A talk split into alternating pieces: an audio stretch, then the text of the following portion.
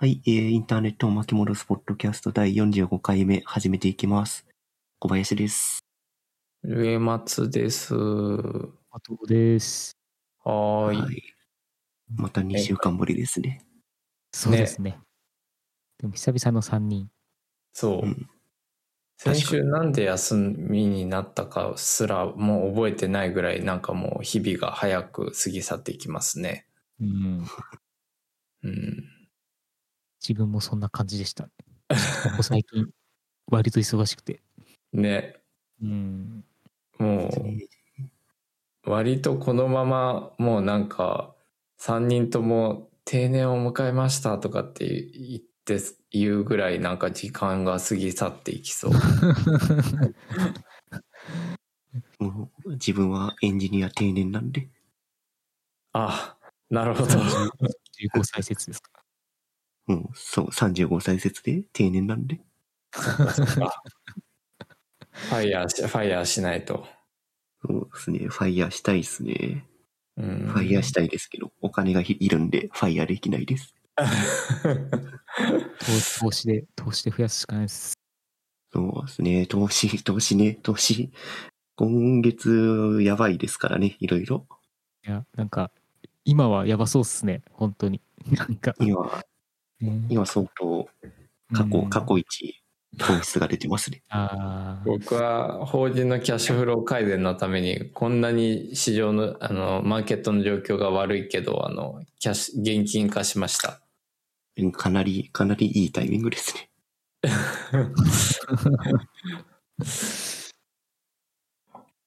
いやいやいや。じゃあまあノーツからでも始めていきましょうか。そうですね。ちょっと、うん。株の損失のことは掘り下げてもしょうがないんで、はい。タイトル変わっちゃうからね。そうですね。うん。ノーツのところから、えーと、ノーツはなんか毎回記事のニュースをペタペタ貼り付けてるんですけど、うんまあなんか似たような記事がいくつかあったんで、それをまとめて紹介しようかなって思ってました。うんうんえーまあサービス提供者側のなんか問題とかいろいろあるよねっていう話がいくつかあって、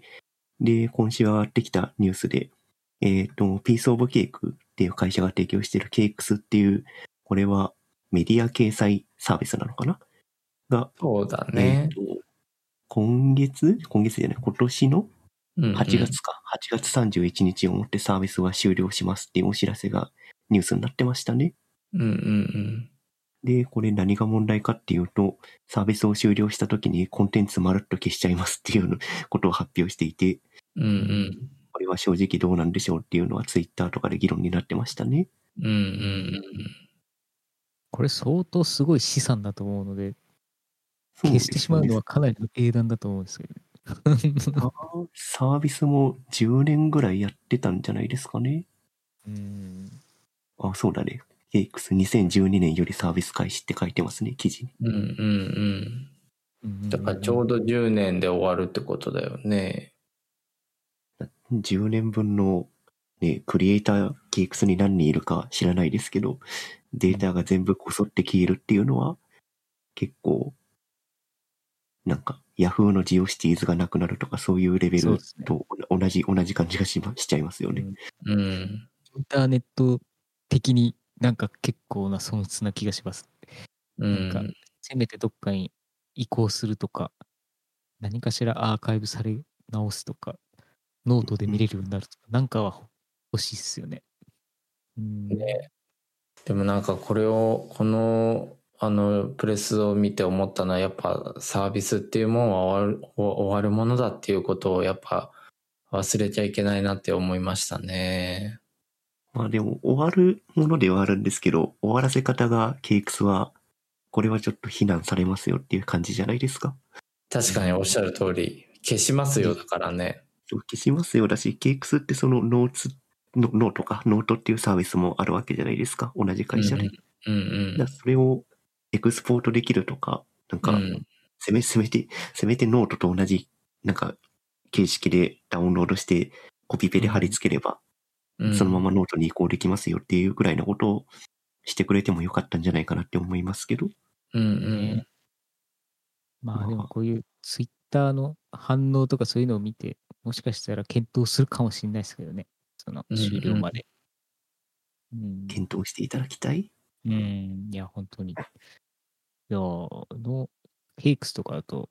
左利きのエレンとかは自分は読んでましたね。ああ、はいはい。へえ広告代理店にあの勤めるデザイナーとこうマジで才能のある絵描きの人たちの話っていうかどっちかっていうとこれ本当リアルなクリエイティブ業界にいる人たちの漫画なのでなんか結構面白いんですよ業界にいる人間として。うんうんうん。で実際マジで電通のあの代理店にいた人が描いてるっていうなんかそういううん漫画なので、そうそう。あのよかったら見てみてください。これ、あの、ケイクス以外でも普通にこう、なんていうんですかね、あの、マガジンの、うん、あ、そうそう、うん。書籍でも出てますし、ああ、そうなんだ。マガジンの電子版みたいな漫画アプリとかでも読めるんで、うんうんよければ。そう。っていう感じなんで、まあ、間違いなくここからいろんな文化が生まれたことは確かなので、なんかもう少し何かしらやってほしいですね。うん。うん。うん。そうですね。漫画も そうですけど、テキストが消えるのがちょっと一番怖い感じがしますね。確かに。うんうんうんうん。ちょっとどういう記事がケイクスにあるかっていうのは正直ケイクスはそんなに使ったことがないので、とうん特に深いコメントはできないですけど、うんうん。なんかいろんな対談とかインタビュー記事とか、うん。これしか読めないもの、読めない系のものが消えちゃうのはちょっと損失が大きいですね。うん。まあでも、それこそ、うん。あ、どうぞ。あ、いやいやいや。まあ、それこそね、あの、うんこういうテキストフォーマットだったら、ノートに移せそうですよね、ノートに。ね、そうそうだよ、そうだよ。なんか僕も今同じこと言おうとしたんだけど、その、いわゆるエクスポートをせめてね、準備するとかってできるよね。うん。技術的には全然可能な気はししちゃいますけど。うん。で、なんかせめて例えば、そのノートとかウェブサービスに落とさなくても、例えばその個人的になんかね、HTML で ZIP でダウンロードできますぐらいでも、せめて準備してくれるとありがたいけどね。うんうん。ブラウザー拡張作りますか？おおなるほど。まあでも、なんだろうな、このケイクスの、あの、うんと、一応そのプレスの、えっ、と、文言では、ノート事業に集中するためっていう話だったんだけど、ケイクスって結構炎上してたんですよね、ここ最近。うん大きく炎上したのは主に2件ぐらいあったんだけど、どちらもなんかその倫理だったりとか、まあ社会的に非難が集まったような炎上の仕方をしていて、うん。うん。で、その、それに対しての運営側の振る舞いもまたまずかった。今回のそのサービス終了の、この エクスポートも何もできません、消えますみたいな、なんかちょ、ちょっとなんかこう、あの、ユーザーの視点に立ってないような、なんか、あの、よろしくない対応だったっていうことがあって、うん。うん。なんだろう。なんか、個人的にはなんかこのケイクスの終了により、ノートっていうプラットフォームへの信頼度もま、また下がった感じがあるけどね。うん。うん。なんか同じように、だまあ同じ会社がやってるから、なんか、セクションは違えど、なんかこう、同じように例えばサービス終了しますという可能性もあり得るんじゃないかなって思っちゃったりとか。うんうんうん。ねなんかそうなると、みんな、もしかしたら、ハテブに戻るのかなどうなんだろう ん。う。それか、なんかみんな個人でブログをホストし始めるのかな昔みたいに。うん。どうなるんですかね。まあ今、今テキストを投稿するプラットフォームだったらノートが一番強いんで、うん。ノートに集まるような感じはしちゃいますけど、うん。まあ、絵描いてる人とかだったらピクシブに流れるとかもあるかもしれないですね。うん。そうだね。まあ、ピクシブは、ピクシブファンボックスっていう、あの、なんか、要はまあサブスクみたいにそのアーティストに毎月いくら課金みたいにすると、その人のその最新の作品が見えたりとかっていう、なんかそううんいう、うん。あの、まあ、こう、クリエイター向けのサービスはあるんで、なんか割とケイクスでやってた人たちはそっちの方面に行くんだろうなっていう感じは、ちょっと個人的にはで、物書きさんはまあ、ノートに行くんだろうなっていうふうにはちょっと思ってるんで、まあ、綺麗に分かれそうな感じはするなと思いつつ。まあね。まあ、ただ、やっぱ問題は、まあ、うん。消えるってことだよね。まあってことは、シンプルに。うんうん。まあ、確かに、えね、KX って、そのまあ、どちらかというとそのテコラムとかそのテキスト類とこういう漫画とか、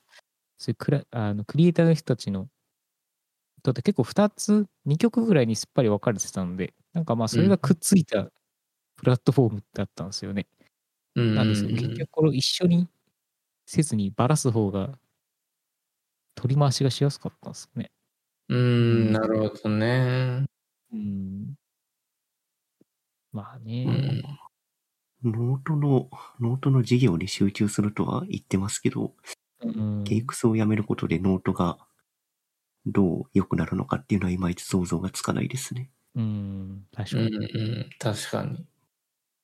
まあ単純にケイクスの事業をやってた人たちをノートの事業をやってるチームかなんかにマージするとかそういう話だとは思いますけど、うんうん。それをやったところで一体何が変わるのかっていう感じはしちゃいますね。まあ、うん。ノートの中でケイクスみたいなサービスを提供するような形になるんですかね。まあそんな感じがしますね。ああ、それあり得るね。なんかいわゆるノートというブランドというか冠を使ってケークスが、事実上のケークスが展開されるみたいな展開もあり得るかも。でも今、ノートのチーム、まあちょっとピースオブケイクの内情何も知らないでから想像で喋るんだけど、うんうん。ノートの、ノートのチームには多分開発とか、えっと、あと、営業とかがしかいなくて、で、うんケイクスの方には、まあ、この、えっと、サービス終了の、終了のお知らせを書いてる人の、うんえっと、頭に編集長って書いてあるんだよね。うんだから、ケイクスでその編集とかそういう取りまとめをしているチームがノートに入って、ノートの中でそのコンテンツをなんかクリエイトする？今って、えっと、登録したユーザーさんが勝手に、勝手にっていうか自由にテキストとか漫画を投稿できるようなサービスプラットフォームになってるけど、ノートっていうのは。その中で編集者っていう人たちが間に入って、なんかコンテンツをもうちょっといい形で提供するようなことをうん考えてたりするんですかね、もしかして。うん、大いにある気がするなうんうんうん。そうだね。でもまあなんかこのプレスで思ったのはなんかやっぱユーザーはもうなすすべがないなってなんか所詮僕らはユーザーだなって思っちゃいましたね。うん。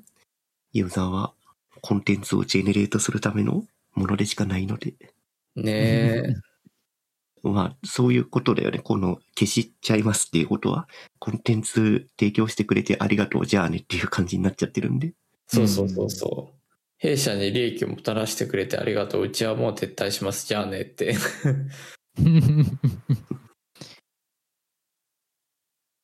うんね。だから、やっぱユーザーっていうものは、なんか、スーパー個人的な、あの、体験談ですけど、Google うん。AdSense を永久バンされたという、ね、あの、僕個人の体験からするとね、やっぱりなんか、すべてのサービスに対して、対して疑心を持ってるっていう部分があるので、うんなんか、あの、例えばツイッターとかもいつ凍結されるかわからないってうん僕は常々思いながら使ってますね。で、かつ、えっと、現状のウェブサービスって多くがユーザーが異議申し立てを事実上できない。うん。うんうんうん。まあ、例えば Google とかはフォームは設けられているけど、テンプレの英文が返ってくるだけになってるとか。うん。うん。だから、なんだろう。直近で例えば知り合いの方で Google アカウントメインで使ってたのバンされちゃった人がいるんだけど、それは僕の AdSense バンよりもでかくて、もう Google アカウント自体をバンされちゃってたんだけど、うん。えっ、と、もう推測するしかないんだけど、Google フォトズに、その、お子さんの、ご家族の、あの、お子さんの、あの、いわゆるそのちっちゃい子のお風呂に入ってる写真か何かが入っていて、うん。でそれがいわゆるその児童ポルノと AI が判断して削除されたのではないかという推測しかできない。うん。うん。うんうん。うん。で、なそう、もうなんか、あの、いいわゆるサイン with Google とかで入ってたサービスも全滅みたいな。あうん、あ、なるほど、なるほどう。ん。怖いっすね。いや、ねえその話でまさしく、次のノーツとちょっと絡んでくる話なのかなと思うんですけど、うんうん。こう戦車の研究者がテロ活動に従事しているとして、Google アカウントをロックされるっていう、なんかまあそういうのがあったと思うんですね。まあ、これもそうそうですね。その、そうだ戦ね。戦車と専門家だから、ひたすら戦車の画像をひたすら収集して、資料として収集するんですけど、まあそれがうんやっぱ AI によって、うんえっ、と、こいつはやばいやつだっていうふうにこう判断されるっていう。うんだからこれって割とゲームのデザイナーとかも結構、あの、へ危険性はあるなと思っていて。確かに確かに確かに。武器とかね、そういったものの資料をめちゃくちゃ集めて、デザインに参考にするみたいなのは全然あると思う。ンなんかこういうのって結構その、なんていうのかな、自動でこれがやられるっていうのは非常に怖いなっていうふうに思ってそういて、だね。そうだね。事実上一回赤バンされると、それって戻せないんですよね、多分。そうそうそう。そう。それはもうなんかさっき、なんかお伝えしたように、そのね、うん。なんかいわゆる異議申し立てが形上用意されてるプラットフォームも一部あるけど、もうそれがほぼ形上で、ね、例えば直近ホットなトピックで言うと、今ツイッターを探している例で言うと、Kindle のさ、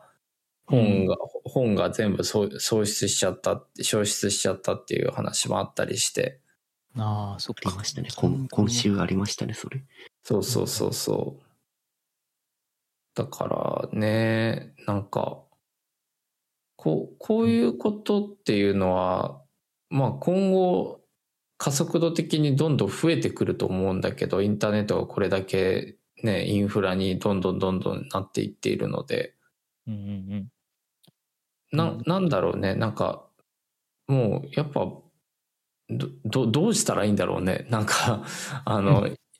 一応さ、やっぱそのユーザーは、その利用規約等に同意して使ってるっていう建前があるじゃないですか。すべてのサービスにおいて。うんだから、どうしようもないのか、それとも、それは、それと、そそれとは、まあなんか実態は異なるっていうことをどこかが認めてくれて、仲裁なり、な、何かしらの救済策を、プラットフォーム側に打診したりするようなスキームだったり団体だったりとかっていうものが、もしかしたら求められるのかなとか、うん、なんかむ、け、結構ね、なんかいろんな、いろんなプラットフォームでお禁じした、その、ば、いわゆるバン。で、しかもその、まあ当然バンされるべきコンテンツっていうのもたくさん上がってきてるっていうのは、インターネットの人口の増加とともに、あの、比例して増えてることは事実であるんだけど、ただまあ、その、さっきのね、あの、えっ、と、戦車の研究者の人から、それからご家族のね、写真の例からしても、明らかにいわゆる誤爆されちゃって、バンされちゃったっていうこともあるわけだからね、うん。なんか、道というか、なんかその救済手段みたいなものが確立されるといいんじゃないかなって思うけどね、プラットフォームを横断して。うんあまあ、ーいやそのうん。5, 5番に関しては、えっ、と、うん単純に AI 技術が発達してきたから、作業効率化しようとして、まあ、その結果生まれてきてしまった、なんか、穴みたいなもんだと思うんですよ。うんうんで、まあ、それを救済するための、ちゃんと窓口っていうものをしっかり用意するっていうのが、プラットフォーム側の、今やるべきことの一つなんじゃないですかね。うん。確かにね。確かに。あの、そうだよね。プラットフォーム側が、例えば、じゃあ、あの、ご、誤った番を、あの、してしまったとして、救済窓口が、その、いわゆるコピペ回答じゃなくって、ちゃんと話を聞いてくれて、事実をち確認をしてくれたら、まあ、復活もあり得る話だもんね。うんまあ、コピペ回答は、まあ、それは、そ、そこも、また効率化の、ね、一つの話話でしかないので、うんうん。で本来やるべきことは、その、うん5番されたら、えっ、と、うんここからアカウントの意義も、あアカウント復活の意義申し立てができますっていうのを、もう少しわかりやすくアナウンスするとか、うん多分だけど、今って、かなりわかりづらい、多分フッターリンクにちょろっとリンクがあるだけみたいな状態になっちゃってると思うから、なんかそれをもうちょっと誰でもわかりやすいようなところにリンクを貼って、ここから、アカウントバンされたらここからお問い合わせくださいみたいなことをちゃんとアナウンスするとかしかやる方法がないんじゃないかな。うん、確かにね。そうなんですよね。うん。だそれを本当になくそうっていうんだったら、その AI で、えっと、やばいアカウント判定しました。それを人力でチェックして、で、その人力でチェックした後にアカウントをバンするっていうフローを組めばいいんだけど、うん。それは、ね、効率化というか仕事の効率化から全然逆方向の動きなんで、うん。今やるべきことは効率化した仕事で発生したそのイレギュラーなことをどうやってより早く解決するかっていうところを目指すべきなんじゃないですかね、プラットフォーム側は。うん、確かにね。まあだからうん AI 技術がより発達することを祈るしかない気がしますう。んうんそうですね。多分今ってそのアップロードされた画像うん。だけをこう判定してるとかっていう感じだと思うので、まあなんかうんやってほしくはないですけど、なんかその人が他にアップロードしているデータとかの傾向とか、なんかそういったものから、あの、これは仕事でやってるっていう文脈として認識するとかなんかそういうものが発展していけば、なんかより精度上がっていくのかなっていう気はまあ、してるんですけどね。多分今だと本当にその画像だけをひたすらこう、このアカウントの人が上げてる画像だけを判定して、なんかまあ一定数こういうのを上げてるから、やっぱりこいつは危ないやつだっていうなんか判定が下ってるようなうんうん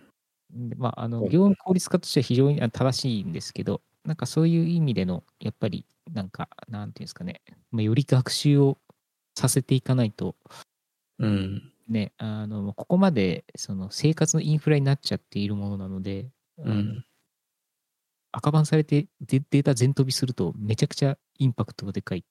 ので、うんうん。そうそう。だからまあなんかその辺は、ねえ、なんかわかんないですけど、プラットフォームを横断したそういう委員会みたいなところみたいのが、まあもしあって、なんかそういうところが、なんか方針を考えるだとか、なんかまあうんそういうことをしていってほしいなっていう気持ちはちょっとありますけどね。そうだね。うん、各社が定期的にそのサービス規約とか利用規約が新しくなりましたっていうメールは定期的に飛ばしてくるので、うんうまあんそれ読んでないでしょっていう風になったらもう終わりっていう。う、んなんかまあそういう状態なので、うん。とは言いつつもユーザーもそんなに血眼になってそれをこう見るかっていうと、なかなか難しいじゃないですか。そうそうそう事実上ね。事実上はなかなか全部規約を読んで納得した上で使ってるっていう人はごくごく少数だと思うよね。そうそうそう。うん。なんかあってからやっぱ見るみたいなことの方が多いと思うんで、うんうんまあそういう意味ではね、あの結構、なんていうのかな、その、なんだ、携帯電話のうんあのまあ、事業者とかも割とそういうとこあると思うんですけど、うん。一番下、なんかパンフレットとかの一番下にめっちゃ細かい字でびっしり書かれているところに実はかなり穴があったとか、なんかそういうの結構あるじゃないですか。うん。なので、ね、なんかまあみんなそういう風にして、一応そういうマジョリティな、ん？じゃあマイナーなツッコミみたいなものは、なんかまあ言い逃れするように、まあやってんだなっていうのは思いつつ、うんうん。ただなんかそういうこう、ん人間のによる判定ではなく、こう機械的な判定を受けてしまって、本当に不慮の事故みたいな感じで起きてしまうケースは本当にちょっと気の毒なので、うんなんかこういうのはね、少しでも良くなってくれるといいんですけどね。うんうん、そうだね。といきなり赤番じゃなくて、その YouTube のチャンネルみたいに、あなた危ないですよってイエローカード2枚出して3枚目もらったら赤番とかね。ああ、確かに確かに。段階は必要かもしれないですね。うんいきなり、いきなりバンは結構きつい気がしますね。うんうん。うんうん確かに。ねえ。ねえ、アマゾンとかドロップボックスとか確実にみんな使ってると思うんで、うん。アマゾンなんてわりかしみんな結構使ってんじゃないですか、もう生活の一部として。そうだね。生活インフラですね。うん。だから Kindle とかの本が全部消えたっていう話は結構、あーってなったんですけど、まあ確かに Amazon アカウントと紐づいてるんで、あ破盤されたら一瞬だなと思って、超怖えと思ったんですけど。なんか僕もちょっとヒヤッとしたことがあって、アマゾンの、えーっと、なんか、えーっと、な、な、な、な、何の商品をどういう、まあなんか、もあちょっと思い出してきたな。なんか、確か運送中のなんか外箱がなんかこう破損していたとかでなんか返品をしたんですよ。はいはいはい。うん。で、そしたら、なんか、返品が受理されて、いわゆる返金がされて、じゃあもう一回同じの買おうみたいな感じぐらいのタイミングで、うん、なんかアうんマゾンから、そあの、商品を使用された痕跡が確認されましたみたいなメールが来て、はいはいはい。うん。だから、つまり、なんて言ったらいいかな。その、返品された商品が検品された結果、えっ、と、あなたはこの商品を、えっ、と、使用したい、そうそう、使いましたねっていうことを告げられたメールが来て、で、で、それは、なんかその赤番にはつながらなかったんだけど、うん。結構なんか、こうこういうところで、な、なんだろう、あの、スコアリングしてられてるのかなってちょっとふと考えちゃって。うん。うん。なんか、その時はたまたまメールが来て、で、メールが来ただけで終わったんだけど、なんか今今後は気をつけろみたいなあの文し文面だったから、うん。今後はやめてくれみたいな文面だったのね。はいはいはい。プラポリシーにのっとって返品してくれみたいな文面だったんだけど、なんかその、いわゆるその、返品だったり、購買行動だったり、ゆあの、例えばアマプラの視聴履歴だったりも含めて、トータルでなんかいろいろなところをスコアリングされているのだとしたら、かなり、あの、ブラックボックスで怖い部分があるなと思って、うん。例えば Amazon は、えーっと、プライム会員は Amazon フォトズっていうサービスに、ローデータを、えーっと、容量無制限で上げれるんですよ。ああ、そうですね。んそうそうそう。なので、僕は写真を撮ることがあるので、ローデータは、えーっと、ローカルプラスアルファでそこに全部バックアップを置いてあるんだけど、うん。えっ、と、やっぱ商業案件って、その人の肌が露出する写真とかも含まれるので、うんうんうん。いつバンされるかって、だからそれこそその、ここまでの話で上がってきたエピソードのように、もしかしたらそこを起点に Amazon アカウント自体がバンされる危険もあるなってちょっとふと思ってたりして、うん。うん。なんか、ね。なんかゼロではないでしょうね。そう、ゼロではないと思う。だから、コバさんが言ってくれたように、ここがこうだからイエローカードです。ここを改善してくださいみたいな、なんかその、プロセスを見せるみたいなことは、もうなんか法制化してほしいぐらいだよね、なんか。うん。うん。なんか、それこそね、うんうん。あ、どうぞ。うん。いやいやいや。あ、大丈夫ですか？えっと、うん。まあ、ね、Google とかのね、あの、サイトでスコアを見るやつとかもあると思うんですけど、うんうん。あのそうやってやると、どこが問題で、ここを改善するといいですとかっていうのをなんか出してくれるんですけど、うんなんかまあそういうことをアカウントに対してもなんかやってほしいなっていうのはちょっと思いますね。そこまでね、わかフォワるわかるーリングでき。るんだったら、裏で絶対そういうのを持ってるはずなので、うんうん。そういうことをね、あの、まあ、ユーザーに出してあげると、うん。えーなんかまあより健全になると思いますし、ユーザーもうん。やばいなっていうふうに思って、そういうものをアップしたりするのを控えるかもしれないし、うんうんうん。そうだよね。さいね、あの結果としてこう、インターネットのね、こう治安が良くなる要因にもなるかもしれないんで。うんうんなんかうん。確かに、健全化にはつながりますよね。ううん。その、多分さっき言ってた戦車の画像アップロードするとか、そのお子さんの写真アップロードするっていうのって、明らかに悪意がない状態でやってるので、うんその状態で、あなたは悪意がないことをやってたんだけど、いきなりアカウントパンされるっていうのは結構きついものがああると思って。それだったらもう確かに今、ゴッチが言ってくれたみたいに、スコアリング出して、あんたこの写真めっちゃ、この戦車の写真めっちゃアップしてるから、スコアリングすごい悪くなってますみたいなことを、なんかうん。プロ、プログレスというかその状況をつをち逐次伝えて、それで、あ、この画像アップロードしてたらダメなんだって気づいて、それを、で、また別のところに、まあ、ローカルバックアップとかししだすとかっていう方向にユーザーを流す方が、プラットフォーム側としては健全だよね。インターネットとしても健全になるし。いやそうだね、そそうだね。うん。で、なんかもうそれはもう、もうプラットフォーマーがそもそももう世界各国に点在していて、特にアメリカが強いという現状においては、やっぱその EU がさ、ククッキー、いわゆるクッキー法案と言われるようなあの、うんほらね、あの、まあ、事実上あれも機能しているようで機能していないけど、うんでもそのプライバシー保護を謳って法案化したじゃないですか。うんうんあのぐらいの世界規模、ススケール感で、そのユーザーのアカウントにた関する権利を守るっていうようなことが、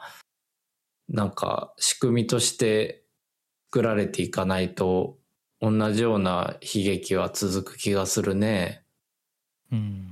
うん。まあなんか、生活インフラレベルになってるようなサービスは、そこはちゃんとしてほしいですよね。いきなりバンは本当にやめてほしいですね。ね、本当におっしゃる通り。僕の Google AdSense も返していただきたい。僕の、僕の生活費が、と思い、おごめんなさい。多分、多分前に、あ、聞こえましたなんか Google ネストが今しゃしゃべっちゃいました。聞こえまし 禁禁止ワードです。た。登場機が、登場機が我が家にはあるので。なるほど。ね。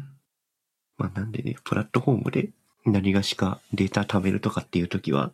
若干その辺気をつけながら使った方が良いですし、うん。プラットフォーム側はちょっとね、考えてアカウントバンするなり、サービス閉じるなりしてくださいって感じですね。うんうん。おっしゃる通りです。うん。いやいやいや。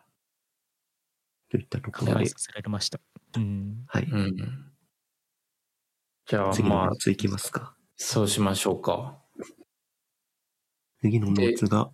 うん。これは、あれですね、ゴッチお得意のやつですね。えっと得意かどうかか。小田急電鉄の情報サイトが、ヘッドレス CMS、これはマイクロ CMS って呼ばれているものですけど、それを使って、えー情報サイトを構築したっていうのが記事になってましたね。うんうんうん。これ、なんか非常に良いニュースだなと思ってちょっと見てたんですけど、うんうん。なんかまあ、こういう大手がね、あの、CMS といえばワードプレスみたいなやつとか、あとこう、うんめちゃくちゃ企業向けにバリバリにセキュリティ強化して、超高い CMS みたいなやつが使われているっていう、こういう現状の中で、なんかちょっとこう、突破口になってくれることをやってくれたなって僕は個人的に思ったんですけど、うんうん。まあ、ヘッドレス CMS っていう、まあ、つまりはこう、なんていうんですかね、えっ、と、まあ、今まではこう、CMS で情報を入れて、でそれでうん。まあパブリッシュみたいにすると、まあ、サーバーサイド上で、まあ、サーバー上で、えーそのデータベースにあるデータを、えーテンプレートに入れて、でそれをあの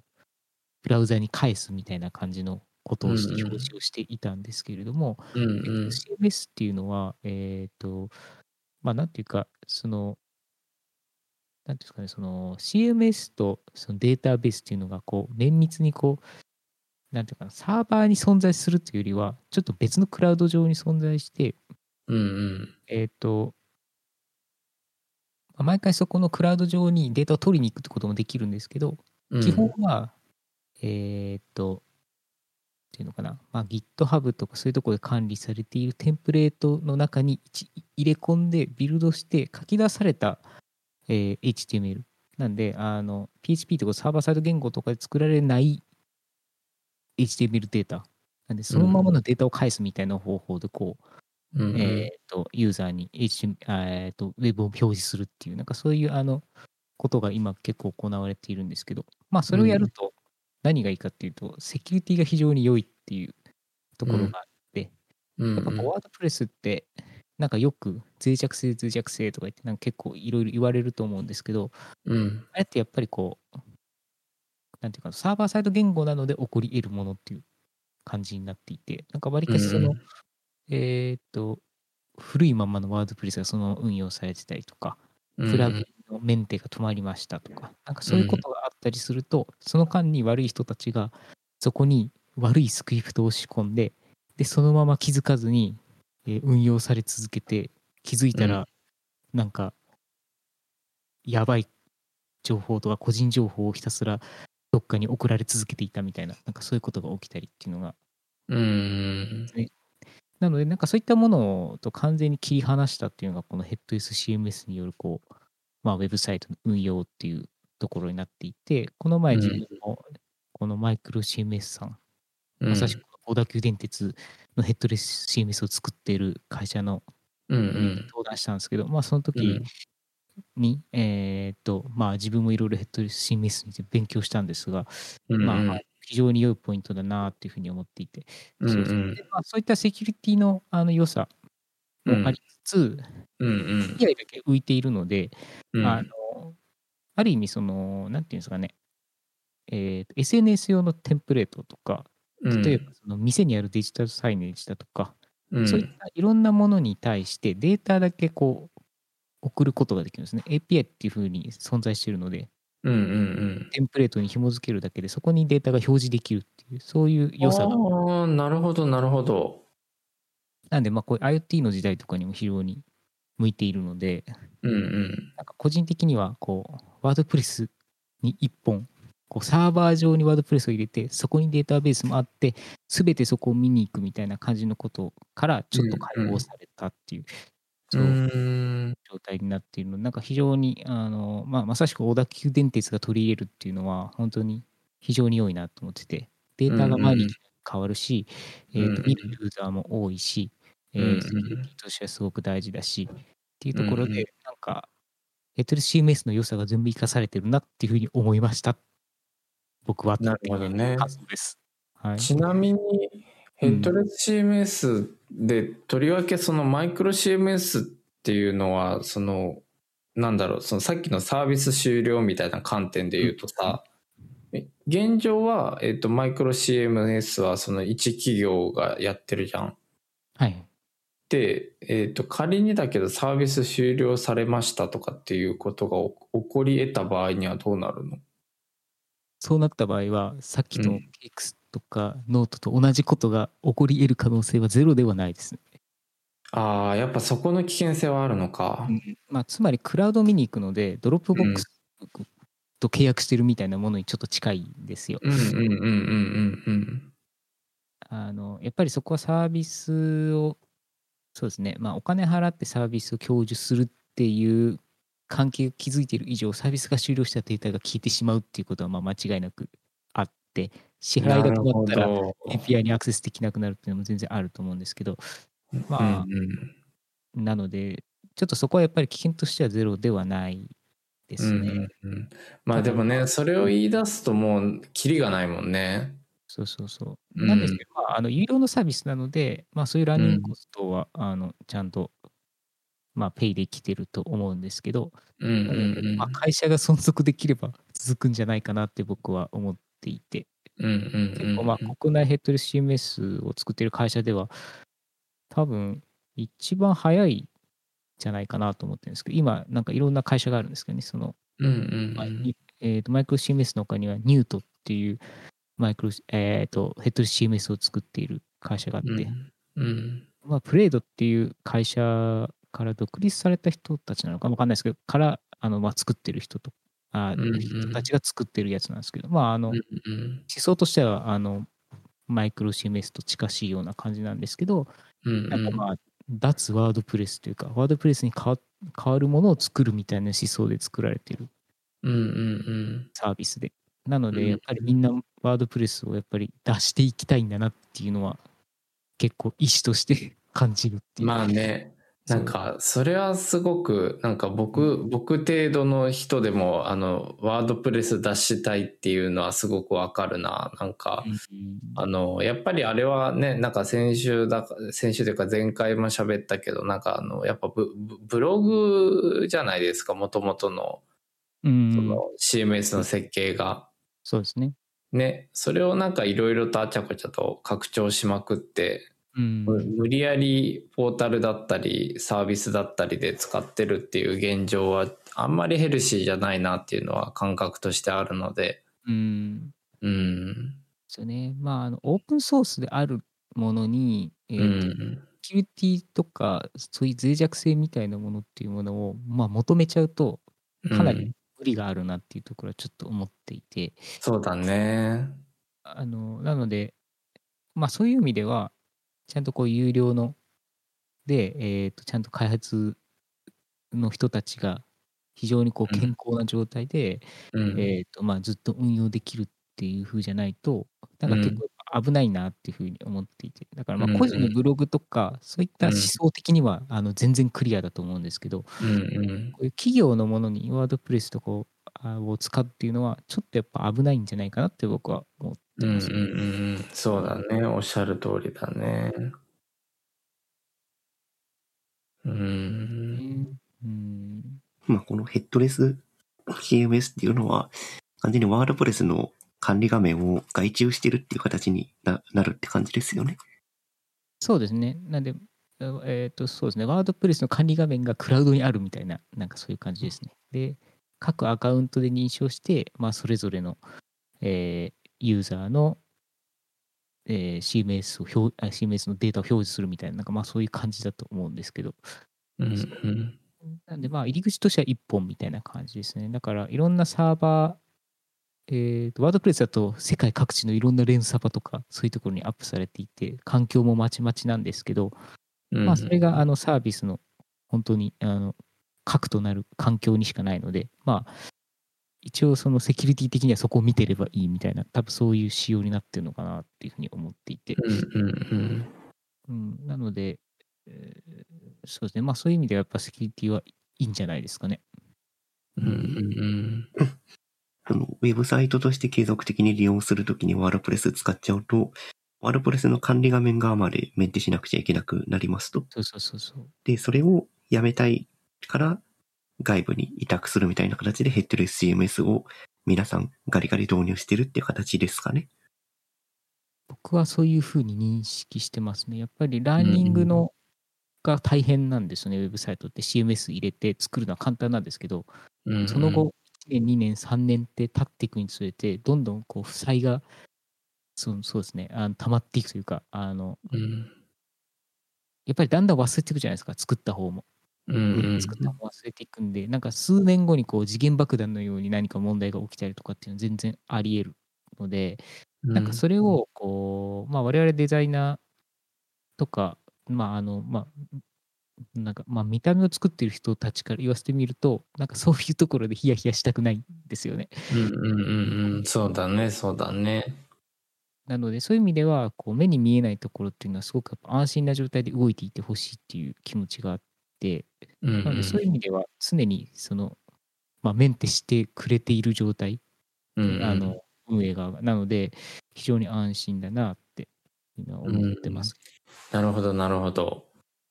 そうで、えっと、あともう一ついいことかなと思うのは、まあ、放置されてたとしてもその作って、うん。放置されてて API の仕様が変わって、えっとうん紐付けが壊れちゃっていたとしても、うん。えっと一度その静的な HTML を書き出してそれをホスティングしているので、うん。PHP みたいに真っ白になることがないんですよ。うんうん。すでに、すでにその書き出されたファイルを見に行っている状態なので、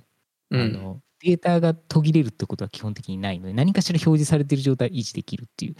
風なのがあるので、あのうん。そういう意味でも、サーバーとこう密接にこうつなぎ、えっとユーザー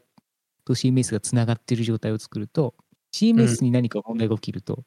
表示側にも問題が出るんですけど、うん。えーっと、ヘッドレス CMS で作ると、何かしら、えーっと、最終的にビルドされたものだけは表示され続けるので、うんあの安心っていう。だから、まあ、サーバーが落ち、なるほど。マイクロ CMS のサーバーが落ちたとしても、あの表示されてるんです。うん。あっていう状態が作れる。それはすごくフレンドリーでいいことだね。そうですね。うんうんうん。うんまあ、つ詰まるとこあれだよね。極論言うとなんか、補修用頑張ってゴリゴリやってたウェブデザイナーがぽっくりいってしまっても、一応そこまでのサービス、あのサイトはサービスされ続けるってことだよね。そうですね。一応、その HTML 自体をホスティングしておくそのサーバーが、まあ、うんうんあの、のサービスが終了したりとか、そこに書き忘れたらまあ消えることはあり得るんですけど、まあ、うんうん。一応はぽっくりいってしまっても、うんえー、と事業者側が支払い続けていれば表示はされると思います。なるほど。それは、なんか、なんかそ、そこの観点が僕はあの、マイクロし、マイクロっていうかあの、しあのヘッドレス CMS になかったんだけど、それすごく大きなことだね。うん、う。ん。うん。なんか、あの、僕も、ワードプレスを中心にいくつかサイトは持たしてもらってるんだけど、常に手離れしないというかさ、なんかこう、常に気にかけていないといけないものがどんどんスタックしていくっていう、あの負債感がすごい重荷になってるっていう実感はあったので、うん、うん、今なんかゴッチの話聞いてたらなんか僕もなんかすすごい前向きになっちゃったんだけど、なんか。うん、なるほどね。なんか嫌なんですよね。自分も、なんか、自分でそういうふうに案件を作って、うんまあ、。運用されていて、たまに見て表示されてるから、ああ、よかったってなるんですけど、わかるわかるわかるな。んかこう、不穏なアラートみたいなリマインドが来たりすると、ちょっと、あ、やばっみたいになったりするじゃないですか。なので、あるあるある。なんかそういう部分をやっぱりちょっと取り去りたいなっていうのはあってなるほど、なるほど。CMS を使っていれば、その辺はうんクリアになるなっていうのはうんうんうんます。なるほどね。なんか名前の由来も、なんか今、あの、一通りの仕組みをお伝えいただいて、なんかすごい納得したな。なんかヘッドレスっていう、そう。うん、なるほどという感じですねう。んうん。まあ、なんかヘッドレスのヘッドレスってどういう意味なんだろうと思って調べたんですけど、なんかまあ CMS、ね、えー、何かな、CMS の管理画面ではなく、なんか CMS 自体が、うん、なんて言ったのかな、まあ、側がないっていう、理論上はうん、っていうことらしいんですけど、まあ、側は存在していると思うので、まあ、うん。うん、ちょっと概念が難しいんですけど、ただまあデータベースだけがこう、なんかふんわりとどっかにクラウド的に浮いていて、うん。まあそこのデータをこう取りに行く。うんなんか今までこう全部サーバーをすべて参照してたんですけど、そのうんコンテンツ出すのもサーバーだし、CMS もサーバーにある、同じサーバーにあるしっていう状うん、そう況だね、そうだね。まあ、それをこう脱却して分散させるっていう、まあそういうやり方になったので、うんうんまあそういう意味では一個落ちて全部終わりみたいなうん。ことにはならないっていうのは個人的には、なんかまあこれからのウェブのあり方かなっていう。確かに、まあ確かに、確かだか。みんながいろんなサービス、サブスクに契約して生活しているのと同じような感じで、うんうんまあ、ウェブのホスティングにもちょっと変化が現れたなっていうのはちょっと思ってます、うんうんうん。なるほどね。今、あそこで言うと、あうんうんの、こ古典的ないわゆるレンタルサーバーは、価格あの、いわゆる価格の下落が半端なくて、うんへえうん、なんか、あの、とあるサーバー事業者なんて永年無料とかって歌ってて、あの、広告なしで？そうそうそう、あの、うちその枠いくつか買っちゃったけど、うん。何かに使える、なんかステージングとかで使えるかなと思って買ったんだけど、うん。えーっと、何年か分、2年分ぐらいだったかな、を前払いすれば、その、まあ、ひ比較的大手のしっかりたしたとこだから、まあ、2年以上は続くと見込んでるんだけど、うんえーっと、そうか、さ、連鎖は永年無料にしちゃうのか、みたいな。あの、で、もしかしたらなんだけど、それができるのって、えーっと、いわゆる物理の連鎖場のように見せかけて、実は中身はもうなんか AWS のようなクラウ、うん。そう、クラウドになってるんじゃないかとふと思ったりして、有料課金の。うんうんうんうん、そうでもないと維持できないよなってふと思ったりしてね。うんうん確かうに、ん、うん、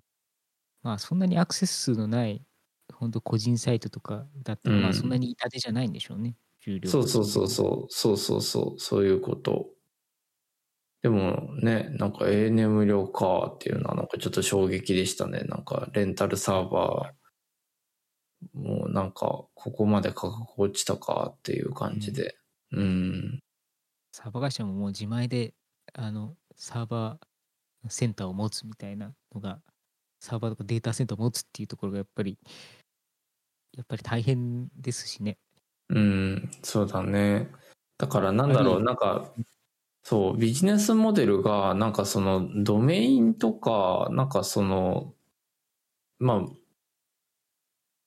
ウェブを運用するにあたり、どうしてもかかるランニングコストとかで回収しようとしてるのかなってふと思ったりとか。なるほどね、うん。なんか不動産みたいになってますなんかねそうそうそうそう、そんな感じ。そう、本当不動産みたいな感じ。うん。確かねえ。いやいやいやいや。に確かに形は変わってきてますね間違いなくうんうんうん。でも、なんだろうな。なんか、ちょっとくくりを、あの、コバさんのそのエンジニア、フロントエンドエンジニアっていうのも含めて、あの、いわゆるその、クリエーションする仕事、ものを作る仕事のさ、コンピューターを使ってものを作る仕事っていう、ま、間口ってスースーパーひ広くなったなっていう気がしていて、うん、敷居はだいぶ低くなってますね。だよね。うんだからなんかさ、結果、なんかその、あの、一流の人はもちろん一流なんだけど、なんか、スーパーにわかの人というか、あの、うんなんちゃっての人で、なんちゃってで、なんかフリーランスデザイナーですとか、あの、エンジニアですとか名乗っちゃってる人がめちゃくちゃ多くなっているなっていうのが、えっ、と、スターバックスを事実上のオフィスとして使わせてもらって定点観測をしている僕からの あの、あの、よ、よ、時勢的な、なんか観測結果なんだけど、はいはいはい。うん、なんか、あなた、フリーランスのデザイナー、あるいはエンジニアって言ってるけど、それ事実上、元締めの企業に搾取されとるだけやで、みたいな。経営者的なもう目線で見るとそうそうそう。そう。元締めとかっていう概念を、自分が元締めにならないとい、それフリーランスって言えないんじゃないの？本当は、みたいな。うんうん。フリーランスじゃなくて業務委託とかじゃないですか、それは。ねそうそうそう。あの、仕事としの形態として定義するのであればそうだね。うんうん。そういうのをで望んでる人もいますしね。うんねでただ厄介なのがなんかそのその人たちがクリエーションのクオリティがうん。高高ければ世の中のもが相対的に良くなっていくと思うんだけどうん。すげえ素人仕事をしてくれるので特にあ、のぼ僕はねあの静岡の田舎にいるので特に感じるんだけど、なんか、あの、コバさんとかゴッチとかがさ、こう、最前線で戦ってる中で、あの、実質同じような肩書きで、はい、やりましたって言ってるような、そのフィニッシュが、めちゃくちゃダサかったり、めちゃくちゃクオリティが低いわけですよ。うんうんうん、なんか、そのギャップを見てると、世の中ってなんだろうって思っちゃうね。うん うん。ねまあそういう人たちも一定数必要な部分あるとは思いつつうんうん。なんかまあでもそういう人たちがこうツイッターとかでうん。すごい吠えたりとかして、うんうん。なんかこういろいろこうなんていうんですかねこう間違っちゃったものとか、うん、そういうものをバズらしちゃったりすると、うん。えっ、と結構我々は被害が大きいなっていうのはと思ってて、そうだね、そうだね。う。んそうなんですよ。っていうのがあって。まあそういう人たちが価格を下げちゃったりとかっていうのもあるし、そうそうそうそうそうそう、それそれそれ。っていうのがあるので、かなりあれですね、えっ、と、まあ、その社会の歯車から外れて気楽にやってはいるんだけれども、うん。えーそういう人たちがめちゃくちゃ増えてしまうと、うん。えー全然非非適正価格でいろいろ仕事が、えーっと、そういう仕事とかそういう見積もりで仕事がバンバン進んでしまうと、うん。世間的なその、あの感覚がうん。最終的にはおかしくなってるなっていうふうに思っていて。わかる。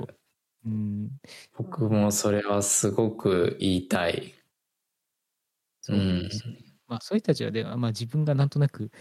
あの普通に生きていければいいからとかっていう感じで多分やってるとは思うんですけども、そうそうそそううんまあね、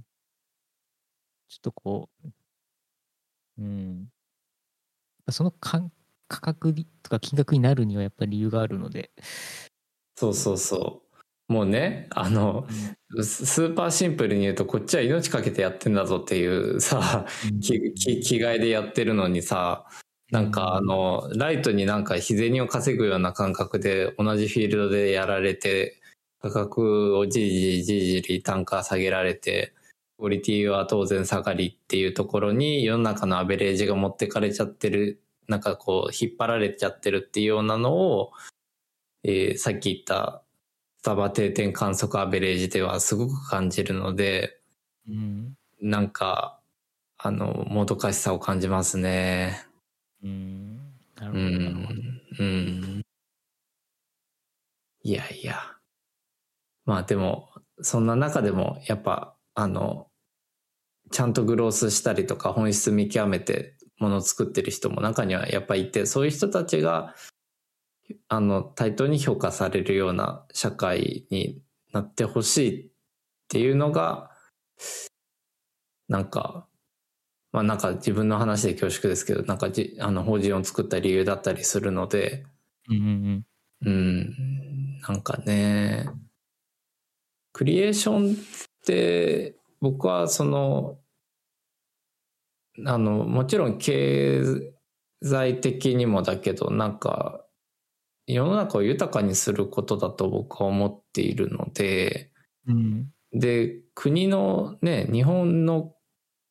まあ、これはすごくよく言われることだけど、ものづくりっていう、いわゆるそのハードウェアを作ることからの脱却ができないってずっと言われ続けてるじゃないですか。はいはい。うん。で、僕らは比較的そのソフトウェアとだったりとか、その視覚情報だったりとか、なんか、あの、適正価格っていうものが、これまでの概念だと見極めにくいような分野にいるじゃないですか。それぞれのベクトルで。で、なんか、その観点からいくと、やっぱりなんか、あの、うーん、さっきみたいな、なんちゃってフリーランスみたいな人たち は、あの、まあ、厄介っちゃ厄介なんだけど、でも、なんだろうね。こういう議論って多分、昔の人たちもしてきたのかもね。なんかさ、その、あの、世の中の何割かは本当に日銭が稼げればよくて、うん。対局を見て何年後とか何年後にこういうビジョンがあってこれを実現したいとかっていう考え方をする人たちっていうのは意外と少数で、で、例えばこのポッドキャストだって、なんか別に日銭稼ぐためにやるんだったらもっとガツガツプロモするし、なんかもっとなんかバズらせるような話するし、いろいろ考えてたと思うんだけど、ね、それもしないのでね、うん。うん。いやいや、なんかちょっと若干それてしまったけど、とりあえずなんか、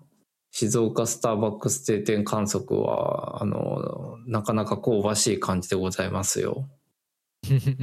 もうヘッドレス、ヘッドレスなんて以前以前の話で、なんかユーザーのアカウントなんて以前の話で、もうあの、Google AdSense のセンサ審査に通ればバンバン剤ぐらいの、なんか一人前ぐらいの、なんかそのぐらいのスケール感ですね。うんなるほど。うん。そういう YouTuber の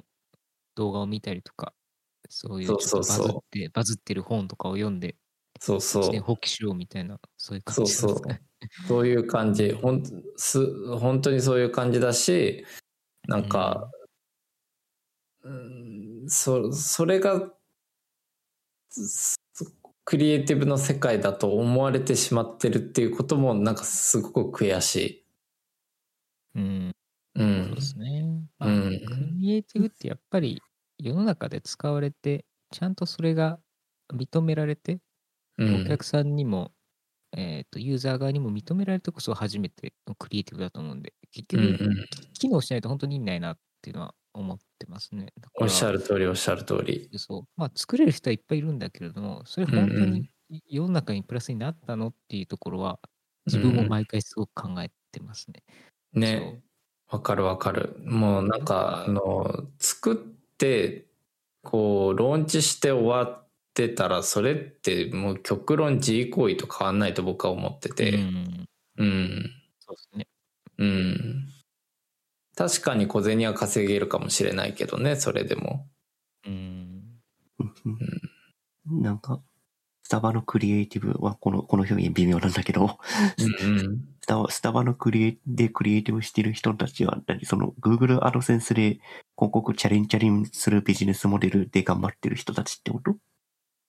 いや、えっ、とね、えっ、と、スタバの話は、えっ、と、スターバックスにいると、あの、同じ、僕、僕とか、あの、と同じように、そのラップトップで仕事をしてる人が他にもいて、うん、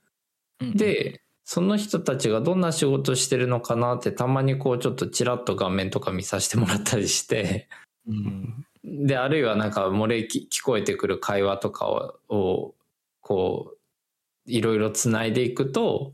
ああ、なるほど、みたいな、この、あの、いわゆるその、ん元締めの会社があって、えっ、と、うん名目、名目上はフリーランスデザイナーだったり、フリーランスエンジニアと歌っているけど、事実上はその会社の、に、まあ、まあ言ってしまえば搾取されてる状態というか、うんうん。で、かつ、そのクリエーションの質はものすごく低い。うん。うん。で、それでも回ってしまう、この経済う圏ん。の虚しさというか、うん。なるほどね。そうそうそう。仕事を受注してきてくれる大元がいて、そこからし、こう、細かく分けた仕事をもらってるみたいな。うんまあそうだねしスーパーシンプルに言うとそうなんだけど、えーっとそこが拾ってくる案件のクオリティも低いしそこが求める要件も低いからクリエイターのスキルもすすごく中途半端でえーっとなんか素人仕事だけどそれでお金もらえるんだみたいな クオリティで、えーっと納品物を、まあ、あのそれはあのいわゆる定点観測で画面見ましたとかじゃなくてなんかあのえっと、実際にその人が作っ、その人、何名かのそのスタバでよく一緒になる人たちが作ったものを見させてもらったりしたことがあるんだけど、なんか、そっかそっか、これで、あの、ふお金取れるんだ、みたいな、あの、そのぐらいのクオリティのものがあまりにも多くて、うんうん。で、それがさっきたけちゃんが言ってくれたように、あの、もう、あの、いや、こっちはマジで本気でやってるんですけど、みたいな人たちの単価も下げているし、うんまあ、業界全体の価値を下げてるなっていうのを感じるんだよね。だから、それは、で、その人たちがさっき話したような、例えばその、えっ、と、ヘッドレスの CMS を導入するとこういうベネフィットがあって、だから、えっ、と、今までのやり方を変えてこっちに行くんだとかっていう考え方をするかというとそうではなくて、うんあの、例えば、じゃあ、ウェブを受託してますっていう人の蓋を開けてみたら、Wix で作ってるだけだったりとか、うん。うん。あるあるですね。で。そう、あるあるです。そうそう。だからなんか、あの、うーん、なんだかな、なんかその敷居が下がるっていう話をさっきコバさんともしたけど、下がることは歓迎する反面、歓迎しない部分もあって、なぜかというと、学習が追いついていないとか、価値観とか倫理観のアップデートが追いついていないクリエイターと名乗る人たちがあまりにも増えすぎているんじゃないかって、ちょっと思うんですよね。うんうんうんそのそういう人たちは、クリエイターではないんじゃないですかね。まあね、まあ、まあちょっと、うん、ね、例えば仕事をもらって Wix でホームページ作るっていうのは、まあそれは一つの仕事だとは思うけれど、うんそれって結局 Wix ってね、ただ GUI でガリガリ組み立てて、それをエクスポートして貼り付けるだけのしものでしかないので、うんそれで Web 作れますとは、まあ正直言えないです。で、それを、なんだろう、そこで、を Wix を使ってエクスポートされたものを見て、あ、こういうものを手書きすれば、ホームページって組み立てられるんだ、ブラウザーで表示できるコードってこうなってるんだっていうのを学習して、Wix で作ったものからさらに自分で手を動かして、うん自分でマークアップしてホームページ作るっていうような流れになる人は、それはクリエイティブできる人で、うん、わかるわかる。そうそう。で、もう Wix でやったものをただオペレーション的に、オペレーター的にこう、ただ量産するだけの人はクリエイターではないですよ。ね、そうなんですよ。なんテンかプ、レに、テンプレにコンテンツ流し込んでるだけじゃんみたいな感そうじそうそうそう。になっちゃう。そうそうそうそうそう。それ解像度足りてねえし、朝日ぐちゃぐちゃだぞ、みたいなレベルでね。そうそうそうそう。うんだからそのし敷居が低くなったっていうのは、その Wix とかに触れて、ホームページっていうものを、ホームページっていうかマークアップっていうものを知って、で、そこからさらに新しい Wix を使わないところに行ける、いうようになりましたよねっていう話で、うんうんその Wix を使える人が増えてますっていう話ではなないですね。まあまあ、そうそうそう、おっしゃる通り。で、えーっと、僕の問題意識としては、その Wix を使えます、イコールクリエイターですって名乗る人の母数が、もう増えちゃってるっていうのがなんかすごい怖い。なって思っているっていう次第ですね。で、それがイコールウェブの受託案件と思ってしまう企業もいて、でその人たちが相対的に、えっと、僕らの仕事の単価も下げている。少なくとも静岡ではそういうことが起こっている。田舎ではそういうことが起こっているっていうことですね。うんうんうんうん。そことは仕事が被らないような仕事をやるしかないんじゃないですかね。おっしゃる通り。おっしゃる通りです。L、LP サイトとか、スタティックなただサイトを作るだけじゃなくて、なんかうん。デザインをしっかりして、テンプレートに頼らないようなデザインを提供、提案したりとか、提供したりとか、あとは、うん。その、まあ、デザインじゃなくてもっとそれ以前の上流工程のブランディングから入るとか、うんであと、ホームページの作成であれば、なんか、Wix とかでは絶対に作れない動的な、えっと、インタラクションをを提供するようなサイトを提案するとか、なんかそういうところで勝負すれば、なんか、Wix でワイワイしてる人たちが増えるっていうのは、何も、なんか、気にかけるようなことではないのかなと思いました。うんああ、まあ確かにね。うんまあ、ななんか、あの、Wix とかスタジオとかも全部道具だと思ってて、うんうん。あの、なので、それがどういう風に使うかっていう話だと思うので、うんなんかどちらかというと、その、えーっと、まあ、サービス側の技術によって、その、なんていうのかな、すごくこう、学習するまでに時間かかるものっていうものを、こう上手に短縮してくれたっていうのは、革命だと思ってるので。なんか、あの、それはすごくいいんですけど、うん。なんか、その、決められたそのテンプレとかに、その、うん。お弁当箱のケースに具だけ詰めて、うん。リリース作りましたっうん。ていう風になっちゃうのがなんかちょっと問題だと思ってるんですよ。なので、そういうサイト設計だとかコンテンツ設計だとか、えーどういうターゲットにどういう風に届けなきゃいけないのかっていう、多分そういうことをちゃんとした上で、うんえー、と Wix とかスタジオを介してできたんだったら、うん自分は何の問題もないと思ってて、ああ、わかる。あの、そういう弊社もスタジオとか使うからね。うん、うん。あのスタジオとかってあの実際こうパブリッシュされてるのってあれ本当にうん Next.js とかからあの性的にリあの書き出されたものなので実はめちゃくちゃ早いんですよ、レスポンスとか。うんうん。モダンなモダンなアウトプットになってるんであの、すごくいいものだと思うんですよね。うんうん。そうそう。そうだね。あやっぱりその道具を使う上でのその意識がやっぱり大事だと思って。そうだね。うんそうそう。なんか今本当同じことを言おうとしてて、なんかその、うんい意識とか根うん本的なそのものを作ることに対する向き合い方とか、そのものを作ったことによる社会に与える影響とかっていうところまで、なんかね、あの、考える機会だったりとか、な、なんか、それはな、なんだろうな、教教育が追いついてないのかなな、な、なんだろう。なんかう、んうん、すごい、あの、野放し感と、そっか、ここで、これでクリエイターとしてやってるって言えちゃうのかっていうのを、なんか日々目の当たりにしてると、結構ね、あの、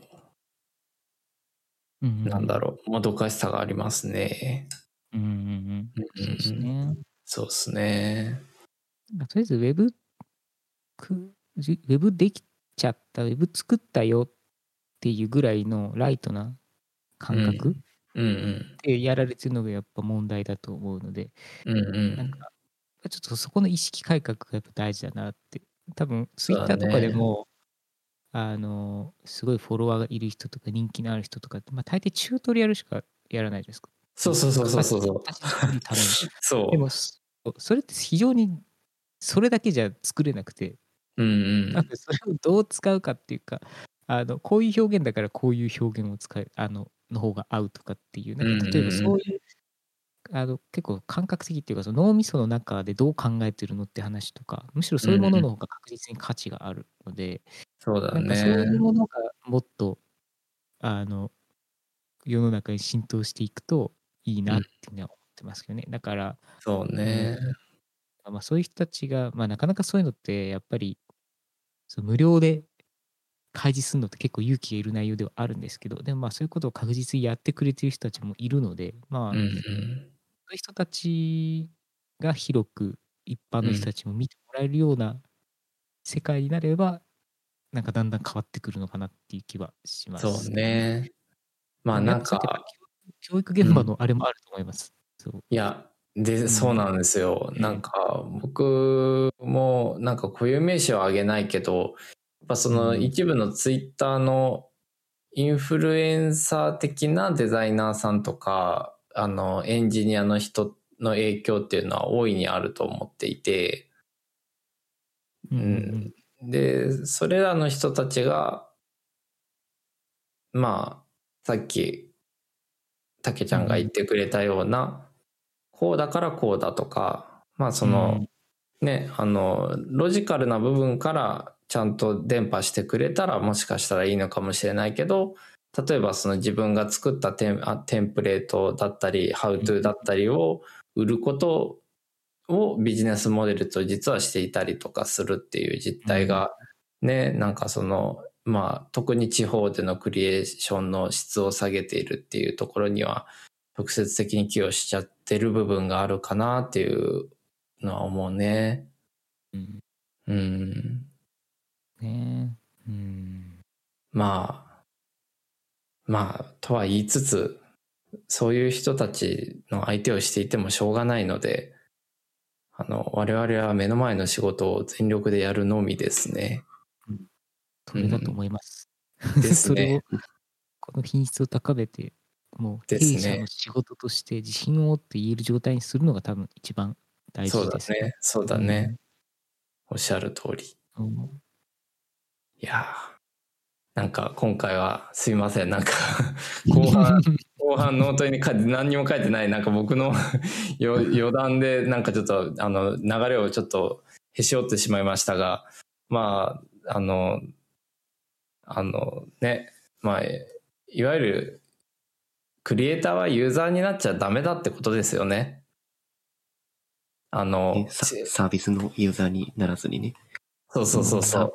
サービスをにを使うのはいいんだけど、そのサービスをなぜ、単純なユーザーじゃなくて、そのサービスをなぜ使うといいのかっていうのを考えた上で、使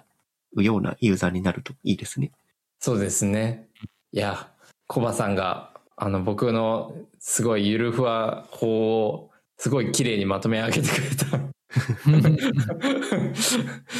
いや、でも本当にもう、あの、今日はケイクスのサービスの終了から始まったけど、言わん。ととしたいところはやっぱそこだよね。なん。かその、うん。うん。つく使使うもん。はもちろん。使わないと僕らも何もできないん。だけど使われる使われっぱなしじゃダメだよってことだよね。そうですね。プラットフォームとかサービスも自分たちで選定して、このプラットフォームがなぜいいのか、このプラットフォームはどこがダメなのかって考えながら、うんうん、何か発信したりとかサービス作るときに、うんうんなんか、ね、補助的に使ったりとかしていくのがいいんじゃないですかね。そうですね。いやいやいやいや。まあ、そんな感じなので、まあですね。ちょちょうど時間もいい感じなんで、今日はこれぐらいにしときますかね。そうしましょ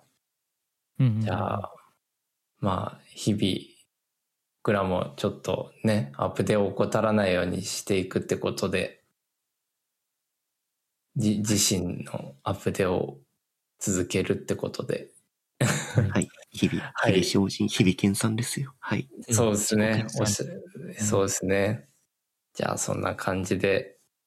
ありがとうございます。はい。ではまた次回、お疲れ様です。お疲れ様お疲れ様です。